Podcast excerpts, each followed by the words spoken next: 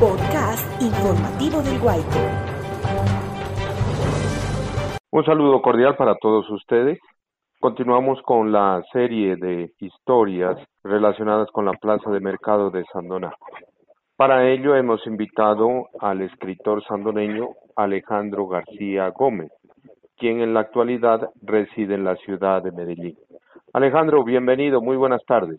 Buenas tardes, Miguel, y buenas tardes a toda su audiencia. Sobre la plaza de mercado, ¿cuáles son los primeros recuerdos? Bueno, de la plaza de mercado, pues eh, prácticamente eran dos plazas, una el parque y otra era la plaza donde se compraban los víveres, digamos, eh, los alimentos, ¿no? Parte de la carne, porque otra parte pues se la vendían en la, en la carnicería eh, del barrio, creo que es obrero este. Y, y bueno, la, la, la plaza la plaza fue tomando diferentes formas de acuerdo a cómo fue cambiando las administraciones. Eh, yo, digamos, tengo muy vagos recuerdos de cómo fue mucho, mucho antes. Me acuerdo que había una pila de agua eh, cerca de la plaza. No sé si todavía esa, ese, ese nacedero tenga, exista o no exista. De todas formas, nuestro, nuestro país y nuestro municipio en especial tiene mucha, mucha agua, mucha cantidad de fuentes hídricas. Bueno, eh, digamos, ya de, digamos de lo que es la plaza de la parte de la parte de arriba, esa era una plaza simplemente mm, así, descampada, que poco a poco le fueron colocando eh, como techo, el techo sobre todo, ¿no? Y ya la gente se fue adueñando de eso. Cuando, cuando era descampado también allá se jugaba fútbol. Se jugaba el fútbol, digamos, eh, la semana, los niños, los jóvenes, creo que también lo jugaban. Y en los fines de semana, sobre todo los domingos, había los partidos de los equipos de, del pueblo. Cuando había campeonato interbarrios, también eh, se, se jugaba ahí. Esa es más o menos la idea que, que yo conservo de, de la plaza. De pronto su padre o su madre le contaron algunas historias de la antigua plaza de mercado que funcionaba donde hoy es el parque principal. Bueno, esa esa parte yo lo que sí me contaron es que ahí ahí era todo, ahí se daba todo. Luego, eh, por alguna circunstancia, eh, pasaron lo que son los víveres a la parte de arriba y en la parte del parque quedó solo lo que era digamos la ropa ese tipo de como como de ropa y de cosas así de ese tipo de, ventas de estas quedaron ahí. Quedaron también ahí la las famosas leches los helados eh, eso eso fue quedando ahí. Eh, no sé por qué si, si sería en tiempo de tal vez de de don Hernando Gómez, que tuvieron esa parte a, arriba, no sé, esa, esa parte ya me la estoy inventando, esa, pero o creo que tal vez lo escuché así, no la recuerdo muy bien que me la hayan comentado. Alejandro, eso significa que las leches batidas que hasta ahora pues se consiguen en el parque, bueno, en esta época de pandemia no, pero antes de la pandemia pues todos nos encontrábamos allí en la esquina del parque principal para degustar una, una leche o unas leches. Entonces, eso tiene mucha tradición, la venta de leche batida. Yo, desde que era niño, recuerdo que esas leches estaban ahí y servidas por los mismos señores, por los, los Eh, también hubo, creo que Don Flaminio, tal vez hubo otro, otro negocio de esos, pero no lo recuerdo muy bien. Pero, pero yo, desde que yo me acuerdo, eso funcionaba ahí. No sabría decirle en qué año comenzaron ellos también a, aparecer. Sí, porque la recordamos a doña Agripina Montilla, la esposa de, de don Flaminio Acosta. Creo que usted también la recuerda, ¿no? Sí, yo, yo recuerdo que era un negocio de, de, de don Flaminio o, o de la familia de don Flaminio, los que tenían otro negocio de los mismos ahí, más o menos con, con similares características, un toldo, unas bancas, eh, los vasos, etcétera, las cosas, el, el, carrito, más o menos las cosas similares a las que tenían los vasos. Creo que eran las dos únicas, y creo que ahora no sé, tal vez es una sola, o no sé si sean dos eh, ventas, pues claro, no hablando del tiempo de la pandemia. Y sobre las ventas de helados también viene de mucho tiempo atrás los helados de paila. Pues yo más o menos recuerdo, e, esos sí son como un poco tal vez más, más nuevos, por lo menos ahí en el parque. Eh, tal vez estos son, son un poco más nuevos. No, no, no sabría precisar con exactitud más o menos de qué fechas los recuerdo ahí. Estamos entonces sacando una conclusión, que en esa época, estamos hablando de los finales de los 40, los primeros años de, de la década del 50 del siglo pasado, entonces se realizaron, digamos, la reubicación de vendedores fue como en dos etapas. Primero los, los víveres y luego la venta de ropa, de calzado, para reubicar todo en la parte de arriba del barrio San Carlos. Sí, yo creo que, yo, decir, yo el, tiempo que nos tocó, pues yo eh, trabajaba con mis papás, a mí me tocó todo en el parque. En ese tiempo teníamos dos puestos en el parque y yo estaba en uno de ellos. Luego creo que, luego creo que cogimos solo. Yo eso no, no, lo recuerdo muy bien, pero es lo que es la parte de la ropa cocida y esas cosas de almacenes y venta de calzado y esas cosas, se hacía más en el, en el parque y el resto de cosas se las llevaba allá. En, también en Santana era muy característico los sábados, solo los sábados nomás, unos, eh, unos como, como unos bizcochos, bizcochuelos, le decían, que hacían las señoras Rivera, creo que eran mamá y tías de, de Guillermo Rivera, de, de Nelson, eran deliciosos, eran, pero solo los hacían ese día, o sea, los sacaban ese día, más o menos salían como al mediodía, por ahí, sí, más o menos al mediodía, pero no duraban, saca, los sacaban en unos platones y yo no sé por qué solamente lo hacían ese día, no sé por qué hacían esa cantidad tan poquita, porque eso se les acababa inmediatamente, porque eran muy ricos, pues.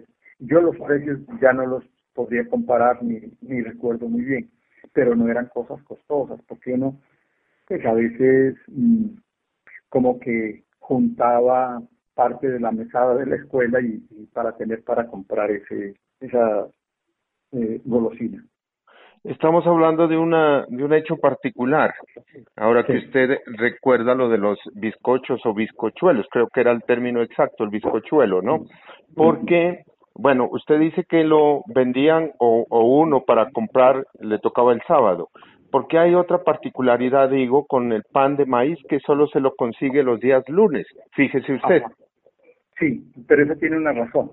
Bueno, ambos tienen razón. O sea, lo de, lo de los bizcochuelos, la razón es que era sábado, y el sábado es un día de mercado, y pues era lógico, se hacía eso, y se sabía que ellas sabían que eso lo vendían todo, pues, y, y pues con eso tendrían alguna forma de presupuestar. Lo del, lo del pan de los lunes, pan de maíz, que le decían pan de leche, eh, ese, la cuestión es que los lunes quedaban abandonados sin pan, ¿sí? Porque los, el día que se hacía el pan, bastante pan, mucho pan, era el viernes. El viernes porque el sábado era la venta pues grande en el mercado, la gente del campo llegaba a aprovisionarse de pan y parte también se aprovisionaban los domingos el domingo, el lunes ya no había ni uno solo, ni, ni la gente así hubiera ido, yo creo que lo hubiera comprado porque ya creían pues, que estaba, que estaba muy guardado. Entonces el lunes volvían y hacían pan que estaba saliendo en horas más o menos después del mediodía, en la tarde estaba saliendo ese pan ya para la venta, digamos, de toda la semana y para volver a hacer el mismo ciclo. El viernes, el viernes se hacía mucha cantidad, sea, en, en el lunes y el viernes creo que eran los días que más cantidad hacían. Y no sé si hay otros días más. Entonces, por esa razón era que el, el pan de maíz o pan de leche que le llamábamos solamente salía los, los lunes. Desafortunadamente se perdió la tradición de los bizcochuelos. Yo recuerdo de niño, pero el pan de leche o el pan de maíz se consigue hasta la actualidad los días lunes. Digo yo, para significar, eh, digamos, como esas costumbres que tenían las familias antiguas de Sandoná. Algunas costumbres se mantuvieron a través del tiempo, sin embargo, otras se perdieron. Sí, sí, sí. sí. Pues estos son los, los cambios, digamos, generacionales.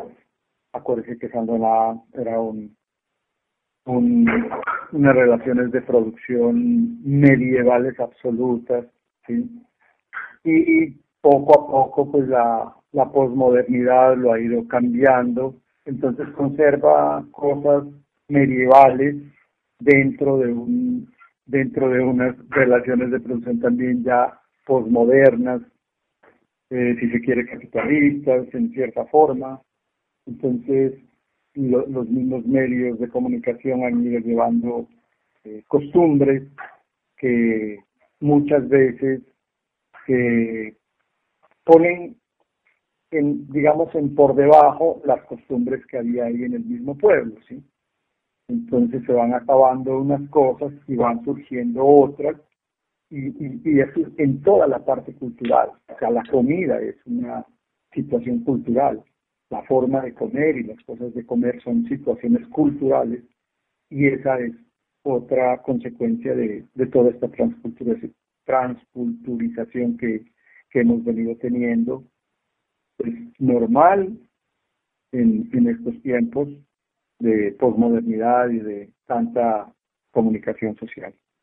Siendo su familia protagonista de los vendedores de la plaza de mercado, ¿usted de qué vendedores o vendedoras se recuerda de la época de su niñez? Pues eh, en general la familia de mi mamá, eh, mi tía Marina, su esposo don Jorge Salazar, luego su hija Luz del Carmen. Eh, de ellos me acuerdo mucho, de Manuel, ¿cómo es que se llama? Manuel Bolaños. Manuel Bolaños, eh, de los, ¿cómo es? De los de los señores de este, el papá de Javier y de, de Aurelio. Moncayo. Moncayo, pues de ellos les recuerdo mucho. Eh, ah, pues, más o menos sí, una señora que se llamaba Maximina, mamá de un señor que se llamaba Hernando. Hernando Enríquez. Ellos vivían, yo no sé si, si, si es el apellido de Luis Enrique, ellos vivían más o menos como eh, en el barrio viene a ser este el comercio, en la parte de donde ahora es la la la venta esta de la, la ferretería de de, de don Héctor Delgado de, don Héctor sí efectivamente por, ese mismo andén vivían por ahí sí ellos eran otros así mi tío Miguel Santa Cruz también tuvo otro tiempo que salía así. Bueno, no, no, no recuerdo más en este momento quién es más. Alejandro, de, de aquellos vendedores también hay, hay como un como una similitud. Tenían sus ventas de sus negocios, bien sea de granos que conocimos, o de ropa en sus casas y salían los sábados a vender al mercado. Creo que esa era una particularidad casi de todos, ¿no? Sí, sí, sí, porque pues en el mercado la, la venta era mucho mayor, era donde la gente, yo creo que es por eso, ¿no?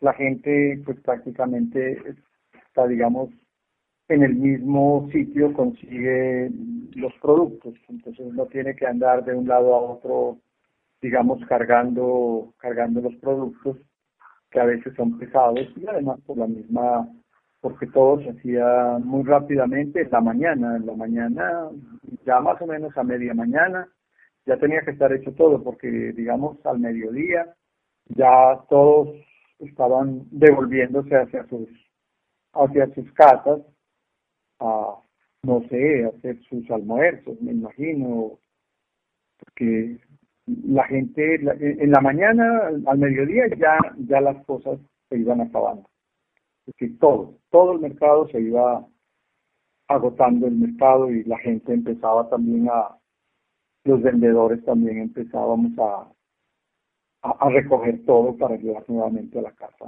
Y ya uno más o menos en la casa volvía a estar en horas tempranas de la tarde, volvía a estar en la casa. ¿Usted de pronto investigó por qué en Sandoná, a diferencia de los pueblos vecinos, la, la plaza de mercado funcionó los días sábados? Es una gran pregunta que he tenido, pero no, nunca, Nunca he podido darme cuenta, nunca he podido saber la, la causa de eso. Sí me parecía extraño eso, porque todos lo hacían los domingos, que es el día de la misa, ¿no? Que las misas, pues, prácticamente fueron establecidas también eh, como, como una forma de, el día domingo de hacerlo para que la gente vaya a la misa y a la vez se aprovisione. Pero, por ejemplo, en, un pueblo donde viví más o menos alrededor de cuatro años, que es un pueblo grande, en Túquerres, el día de mercado grande es el jueves. El sábado y el domingo es un día absolutamente muerto, pero son muertos esos dos días, sábado y domingo. El, el miércoles de, de es como más o menos lo que fue en un tiempo, no sé si hasta ahora, el miércoles de San que es como un mercado pequeñito sí, pero el mercado grande era los sábados. No sé por qué, no sé, no sabría. Y en eso no, no he investigado y digamos no le he gastado mucho mucho cascumen voy a voy a me, me, me, sale bien esa. Por qué los los sábados se hizo en San el día de encuentro Alejandro, regresando a la Plaza Mercado, usted tocaba, como la gran mayoría de entrevistados, el tema del fútbol, la cancha, que según algunos historiadores dicen que el que la bautizó como la cancha lija fue el profesor Eduardo Arevalo Salazar, por aquello de ese material de recebo, cascote que la habían afirmado y, pues quedó también de esa manera para practicar el deporte del fútbol. ¿De eso qué recuerda usted, de esos partidos? Pues yo era niño, yo era niño y, y, a mí no me dejaban salir a, digamos, a, a, practicar el, el fútbol allá, porque eran bastante estrictos en eso. Mis papás y, y un tío abuelo que nos quería mucho, no les gustaba que yo que yo me fuera a juntar esas ideas, ¿no? Que, me fuera a juntar con galerianos, decían. Y, sobre todo mi, mi, tío abuelo. Mi, papá y mi mamá, no sé, ellos no me, no me, no me dejaban seguramente por algunas circunstancias, pero, pero, y también de pronto por, por el cuidado que, que, que me pasara algo, que, tuviera algo conmigo. A mí sí me, me hubiera gustado eh, ir allá porque allá se, se juntaban todos los niños a jugar partidos de fútbol y era pues en las tardes después de la escuela o en las vacaciones creo que era casi todo el día. Eh, pero yo no no pude tener una vez fui y me fueron a traer me fue a traer y me dieron una, una buena tunda en la casa nunca más nunca más. Se toca un término galeriano que los mayores creo que lo utilizaron de manera despectiva para significar que estaba asociado a la galería. ¿Algo investigó usted acerca de galería como sinónimo de plaza de mercado? No, no, tampoco no lo he hecho, pero galería era, pues, era una, una palabra, o es una palabra nacida muy de allá, porque, por ejemplo, en otras partes yo se, llama, se llaman los mercados o las plazas de mercados, pero galería, pues galería se le dice más que todo es a las aglomeraciones de, productos, digamos, o de cosas artísticas, una galería de pintura, galería de esculturas, casi como cercano al museo, aunque no es un museo, el museo ya es más, de mayor cantidad y mayor variedad. Pero la galería, la galería es eso, pues así digamos más reconocida. Eso debe tener alguna implicación, alguna alguna razón de ser. A ver, lo que pasa, en, en, general, lo que pasa en el, en el, en, el hablado nuestro, en los, en los términos nuestros, nosotros somos hijos de una, como de, una, sí, como de una descendencia que toca a unas a unos términos, un castellano que llegó allá, que afincó allá, dicen que, es un castellano entre, entre gallego y no sé, andaluz, no sé, pero sea el que sea el, castellano, lo importante es que allá ese castellano eh, varió muy poco, varió muy poco con el castellano que, estaba afuera. Eh, sí varió y sí se acomodó con los términos usados por el imperio incaico, en primer lugar, que era el invasor, que fue el invasor pues, precolombino, y por los términos quillacingas y pastos. Esa, esa, digamos... Esa fusión. Sí, esa fusión ha producido unas formas no solo en el hablar, no solo en el hablar, sino en la manera de hablar. No solo en el acento, ¿no? Sí, no solo en el acento, no solo en las palabras, sino, por ejemplo, cuando a usted le van a preguntar, hay una musicalidad que yo, cuando llego allá, trato de, de, captarla totalmente, porque es una musicalidad donde a usted, con la misma frase, le pueden estar, o digamos, hasta casi insultándolo, o con la misma frase, simplemente con la musicalidad lo están acariciando, ¿sí? Y, esa, y esa es una cosa absolutamente nuestra. Ahora, yo me imagino, cada, cada región tendrá más o menos sus cosas similares, pero nosotros tenemos ese, esa fusión del Quillacinga, de los pastos y ante todo del imperio incaico, que fue un imperio pues invasor, y el Inca, al llegar, no exigía que se, que se perdiera totalmente el, el habla de ninguna de las partes invadidas por ellos. No exigía eso. Es decir, la gente podía seguir hablando eso, pero eso sí era obligatorio que todos aprendieran a hablar en quichua. ¿Sí? El quichua era el idioma pues, del imperio incaico norte, el quechua era el... El, el de Perú y, Bolivia, ¿no? Sí, el de, el de Perú, el del Cusco, que decían ellos, el Cusco, que nosotros le decimos el Cusco.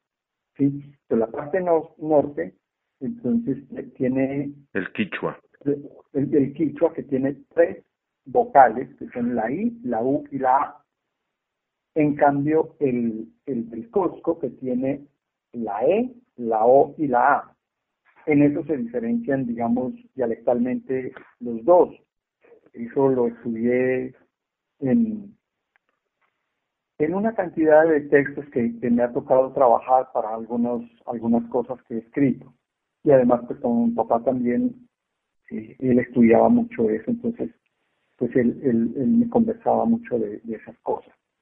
Entonces, nosotros tenemos muchos, mucha, mucha de nuestras palabras provienen del, del quichua y las hemos adaptado a, nuestra forma de hablar y de ser. Y eso es muy bonito y ojalá se mantuviera, se, se, ha ido perdiendo muchas cosas por la transculturización, por la, sobre todo por la televisión, fundamentalmente, la radio, y ahora pues también los medios de comunicación y las redes sociales han hecho perder mucho de eso y por lo que se considera que, esas formas, digamos, culturales son, están por debajo de otras formas culturales, digamos que no son, que no son tan ancestrales mm, precolombinas, sino las que, las que vinieron imponiendo, digamos, los europeos y, y ahora pues las que impone el, el mundo postmoderno. De los de los vendedores de la plaza de mercado, pues hubo una época vendedores y vendedoras que se organizaron en una junta, pues no con todas las formalidades del caso, pero ellos fueron los encargados de participar en el desfile de la familia Castañeda. Yo no sé si usted recuerda de esas participaciones. Bueno, hay que decir que la familia Castañeda eh, se copió al pie de la letra de lo que se hacía en Pasto, claro, con otras connotaciones, y luego pues ya se le cambió por el desfile de la familia Guaycosa a partir del año de 1982. Pero sobre la participación de vendedoras y vendedores en el desfile de la familia Castañeda los 4 de enero, ¿qué recuerda usted? Bueno, las que hacían esta, esta parte de la familia Castañeda, sobre todo, eran las señoras de arriba de la plaza del mercado. Ellas prácticamente eran las que las que se tomaban toda la todo el desfile y todos disfrutábamos mucho eh, todos disfrutábamos mucho con, con, con esto. Yo no sé si eso de pronto lo organizó alguien tal vez fue Gerardo Gerardo que en paz descanse no sé eh, las señoras Mora que les decíamos las capuchinas eh, cariñosamente claro las señoras gavilanas, que les decíamos pues, también como, yo, yo no sé qué apellido tengan ellas, no, recuerdo qué apellido tengan. Ellas eran las que, don Salustio Garzón, creo que también se disfrazaba como, como de, de, de alguna cosa, eh, tal vez el señor este don Aureliano, creo que también se disfrazaba. Pero fundamentalmente yo recuerdo que eran las personas de arriba de la que vendían en la plaza de mercado las que se, disfrazaban sí lo que se llamaban era la familia Castañeda que pues, ya yo no sé en qué, qué momento le cambiaron a familia Guaycosa que también fíjese que culturalmente hasta suena como más como más autóctono decirle familia guaycosa, ¿no? La, la misma palabra guaycoso es una, una palabra dicha, ¿no? Es el guayco. Guayco es una hondonada, un valle medio empedrado, pero es una hondonada. El huilque es otra palabra quichua. Eh, cosas así como que tenemos nosotros eh, cuando uno empieza a ver ese, ese vocabulario y empieza a trabajar el diccionario. Hay unos diccionarios muy buenos de esto. Hay un, hay un diccionario de la Casa de la Cultura Ecuatoriana de Cuenca, que yo lo he seguido mucho, mi papá lo seguía mucho y yo lo tengo ahora, mis hermanas me lo, me lo entregaron a mí. Y hay en, Internet, hay un diccionario que también es excelente, excelente, un diccionario Quichua, es Diccionario del Cusco ese está en Google. Cualquier persona lo puede, yo incluso lo, lo consulto mucho, esos dos los consulto ahora mucho. Y ahora, el quichua es un idioma un poco complicado.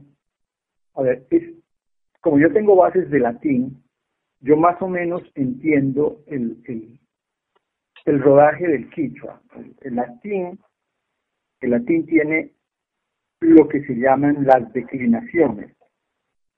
Una declinación es un sustantivo en diferentes formas.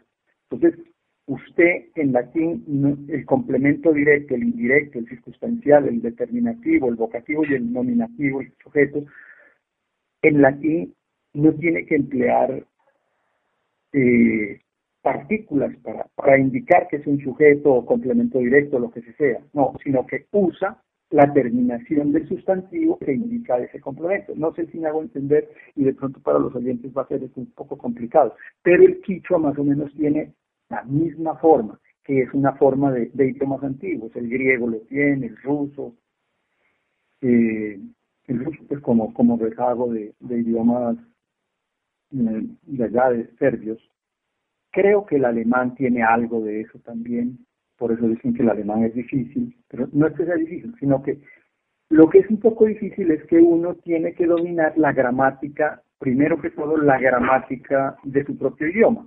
Usted tiene que saber que es un complemento de tal o cual cosa, o, en, qué, en qué accidente se encuentra un, sustantivo para poder entender eso. entonces, en el, en el, en el quichua hay eso. Y, y bueno, e, esa, esa parte yo la, la más o menos la medio la manejo un poco en el quichua aunque yo no es que sepa quichua ni, ni, me faltaba, pero pues cuando yo trabajo un diccionario, más o menos me doy cuenta de que está, de en qué, en qué cosa estoy. No sé si me hice entender. Sí, no, y, lo más importante, Alejandro, de toda la explicación, es que la palabra eh, huaico, que la tomamos para denominar este medio digital, eh, pues viene del quichua y quiere decir hondonada, ¿no es cierto? Eh, algo, otro significado por ahí decía que es como una tierra, tierra caliente, que fue una denominación que también le dieron a Sandoná en alguna de esas canciones. Sí, sí, sí. El, y, y, hay mucha, mucha cosa. Yo cuando me pongo a... Pues, lo que pasa es que hay una novela que, que está inédita y que no sé si pueda salir este año, no sé si el año entrante, está inédita que como dos o tres años ya. Para esa novela yo eh, investigué mucho eh, esas, esas partes y entonces aprendí un poco más, aprendí un poco más. Ah. por eso conozco un poco más. Alejandro, pues le agradezco por compartirnos todos estos relatos, algunos términos, algo relacionado con el lenguaje, con la gramática, con la forma como nos comunicamos de manera verbal los andoneños. Y ha sido pues eh, una charla muy amena, muy amable por su participación en esta crónica, Alejandro. Yo le agradezco mucho a usted, Miguel, muy amable, y lo felicito por pues, por esa, esa berraquera suya de seguir adelante a veces con todas las cosas que uno se da cuenta que, que tiene que pasar y seguir empeñado en, en sacar a nuestro pueblo en esa, en esa parte. Usted hace parte de la, de la cultura de nuestro pueblo, de eso estoy seguro, absolutamente seguro de lo que le estoy diciendo. Hace parte de la cultura de nuestro pueblo. Usted está haciendo cultura con todo su trabajo. Muy amable Alejandro, una feliz tarde. Bueno, igualmente a usted. Gracias por escucharnos. Lo invitamos a dejar sus comentarios en nuestras redes sociales virtuales.